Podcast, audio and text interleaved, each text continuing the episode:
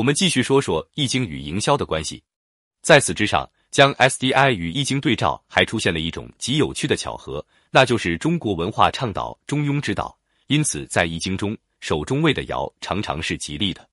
具体到每一个卦当中，第二爻与第五爻通常都是好的。所谓二多遇，五多攻，这是因为它们恰好分别处于主卦、客卦的正中间。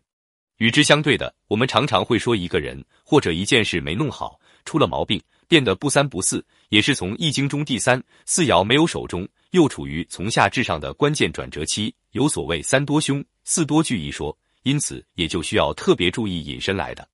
对应到 SDI 六线谱，由于洞察与植入刚好处于第二爻和第五爻的位置，因此我们可以说，勤于做洞察。善于搞传播的品牌，运气就不会太差。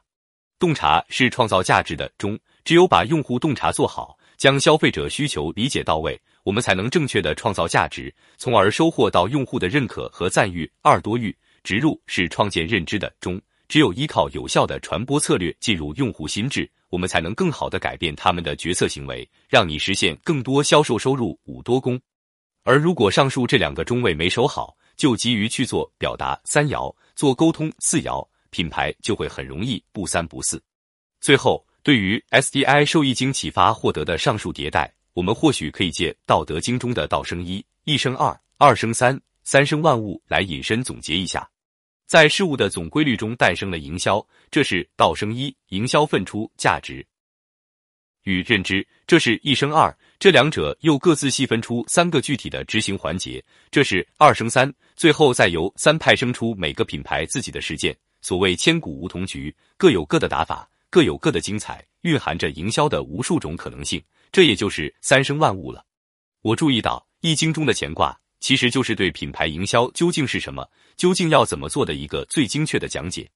沿着《易经》乾卦的爻辞，也就是读金庸的小伙伴们耳熟能详的“见龙在田，飞龙在天，亢龙有悔”等，我们仿佛又对营销多了一层新颖的洞见。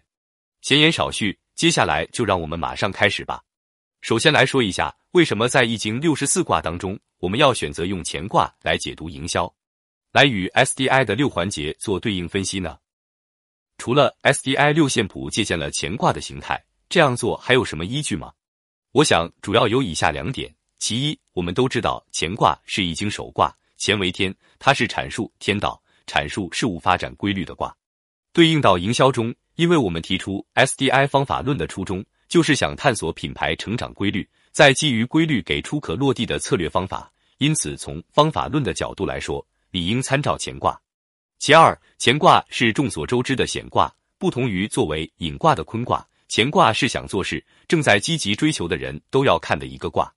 乾卦的精神是天行健，君子以自强不息。对应到营销上，我们为什么要创业，要去创建品牌？我想每个有这种想法的人，都是想要去实现一些东西，留下一些痕迹。那么，按照易经的逻辑，也理应是从乾卦中寻求启迪。明确了这一点，接下来就让我们将 SDI 与乾卦的爻辞一一对应起来分析。初九。乾隆勿用，大家知道《易经》每个卦中的六根爻是一根一根从下往上看的，阳爻称九，阴爻称六。初九是乾卦的第一根爻，并且乾卦六根都是阳爻，所以这里就叫初九。后边的爻就被依次叫做九二、九三。初九要怎么做呢？潜龙勿用，潜伏中的龙还不能去施展，这是指什么说的呢？在 SDI 中，初九对应价值发现。是品牌对自己核心价值的探索与定义，它位于最下方，是后面所有工作的根基，是我们起心动念想要去为用户创造价值的原点，与第一爻称出的精神相符，因此最是马虎，大意不得。